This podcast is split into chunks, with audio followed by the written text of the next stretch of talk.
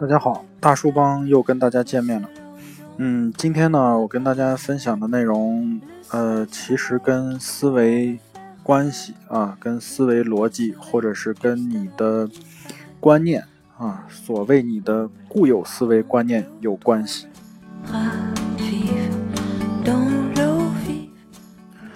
嗯，世界上最难打破的墙啊，是你思维的墙。呃，每个人呢。从小都有梦想啊，想变得与众不同。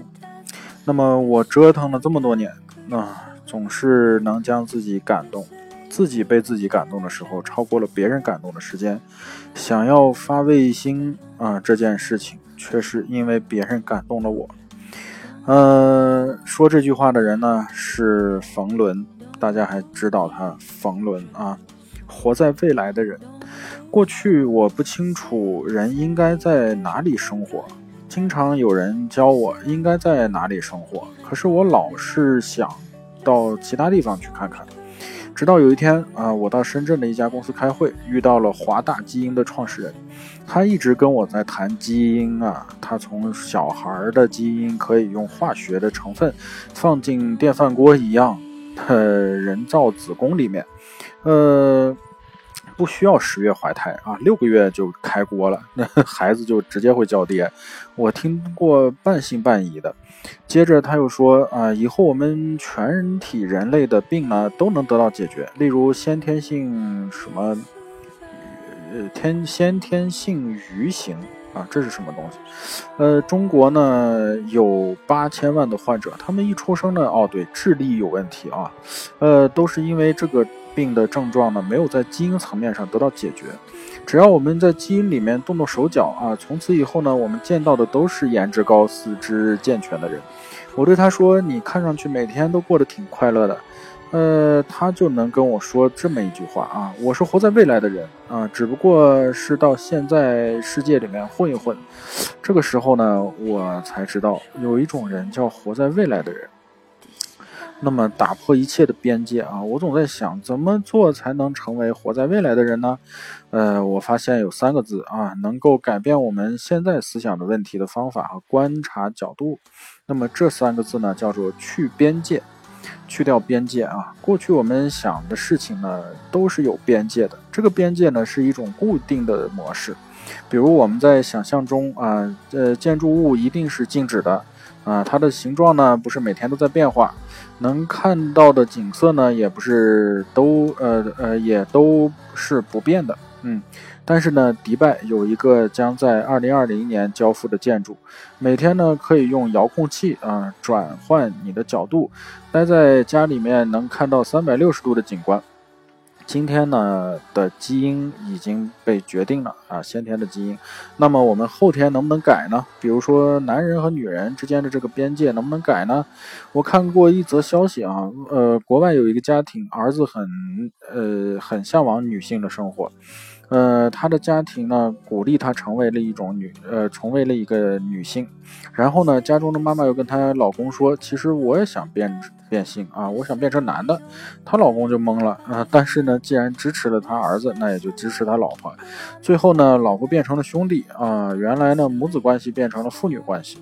我们甚至已经开始打破地球的边界啊！去年到美国的 NASA 旅游，让我知道离开月球去月亮是非常靠谱的事情，到火星也不是一个遥远的梦想。每一天科学的进步呢，都在打破我们已有的思维框架，改变我们对边界的认识。商业最近发生的故事呢，更是如此。我们刚刚开始有钱的时候呢，第一件事情是买三样东西，买一个办公室啊，呃，把自己圈到办公室里，然后呢，当老板要买很大的老板桌子，啊，每一张桌子都要两万块钱。那，呃，最后呢，买一部车子啊，这个东西呢，完全属于自己，边界非常明显。现在呢，这些边界就被打破了，用滴滴叫别人家的车啊，服务一点都不比我们自家的差，呃，甚至还更好。办公室呢可以共享嘛，很多人呃可能不认识啊，却坐在同一家办公室里办公。再举一个例子，原本的房子就是你的嘛，我的就是我的啊，我的房子怎么能让面陌生人住呢？呃，但是外。呃，国外的 Airbnb，呃，呃，国内的小猪短。租啊。呃，途家等房屋租赁平台，让大家把私人的房子腾出来嘛，让大家共享。呃，家这个原来只有私人的空间边界就被打破了啊，这样创造出很多的便利，在全世界行走，大家都可以住进别人的家里面，用别人家里的东西。共享经济呢，呃，使所有的商业模式发生变化。凡是边界清楚的生意，现在都变成了挑战，特别是消费行业啊，面临着最大的挑战。呃，商业以外很多的事情呢，非常有趣啊。比如说上学的时候，老师告诉我们，历史是过去的事情，过去是确定的事情。我们知道历史是昨天，未来是明天。那么，呃，但是历史跟未来的关系是什么呢？在七十亿人的全球范围来看，呃，是完全没有关系的啊。如果我们打破这个边界的思考，嗯，会发现很多重要的商机，比如说青铜器，在埃及那边呢，大概六千年前就有；中国呢，出现在五千年前。地球上的地方有七百多年前才有冲青铜器的地方。我们可以这么说，一个发达的。地区呃，经济过去可能是落后的，落后地区呃，经济可能是未来的，呃，也可以这样说啊，一个发达地区经济的过去，可能就是落后经济的未来，那么肯定是有落差的啊，呃，不要固化时间和空间。最近我碰到两件事情啊。呃，很有意思。大家呢知道最近发生的生意人都在讲转型这个事情。呃，有一个老板呢在问我，你总是想转型啊，而且总要做一些很难的挑战。我们不转型，活着也挺好，为什么要转型呢？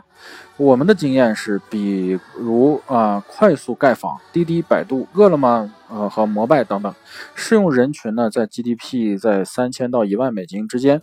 那么我们为什么不到这个世界其他人群均人均 GDP 在三千到一万美金之间的地方复制呢？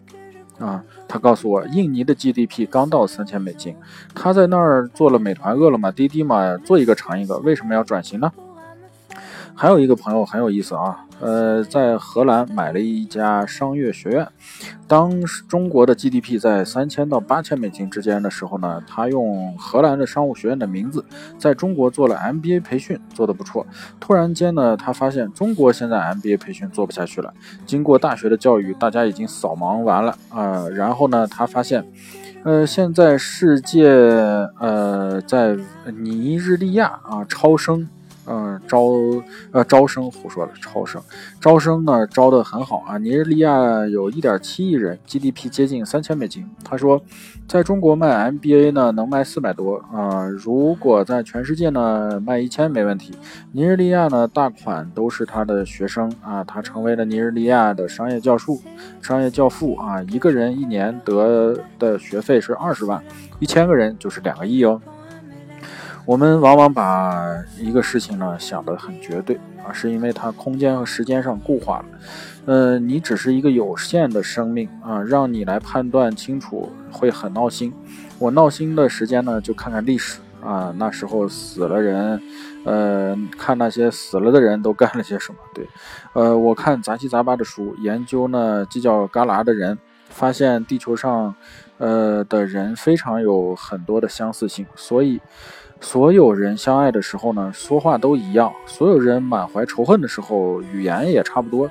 最后，语言学家呢，呃，词汇分析的结果给我们说，世界上、地球上的人原来都是一样的。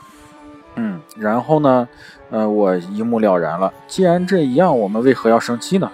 啊，过去几千年来，场景都被重复过。我们得出一个结果：时间是创业最好的朋友。你只要死扛就行了吗？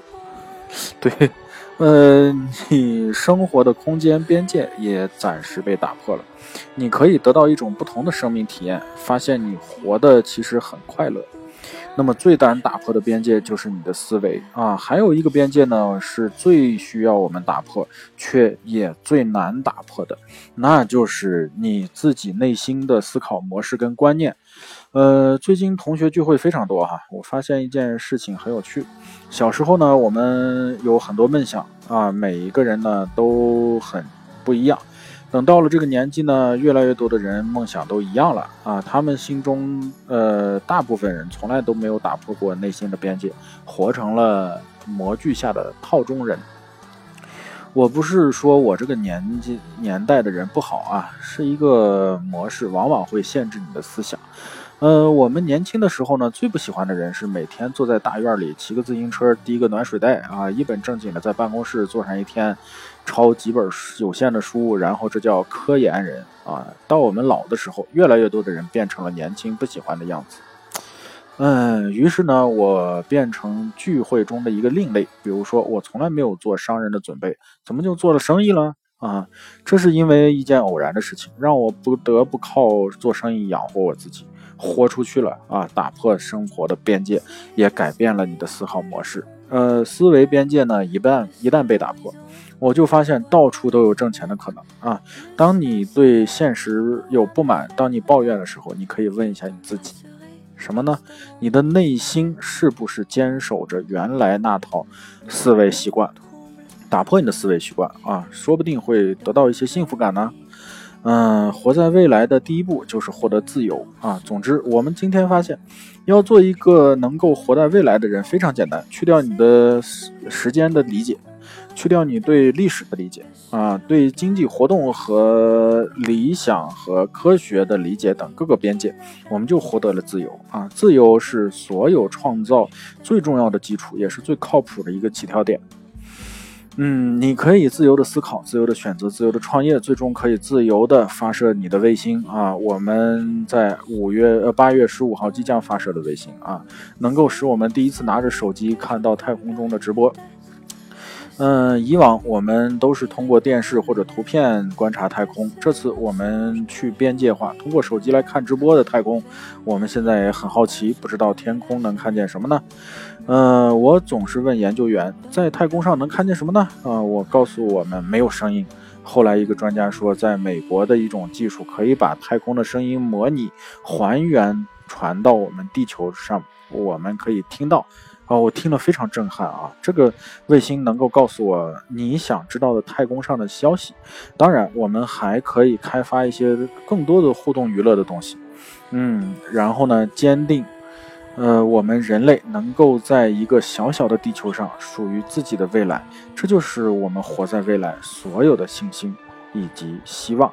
好，今天的分享就到此为止，再见。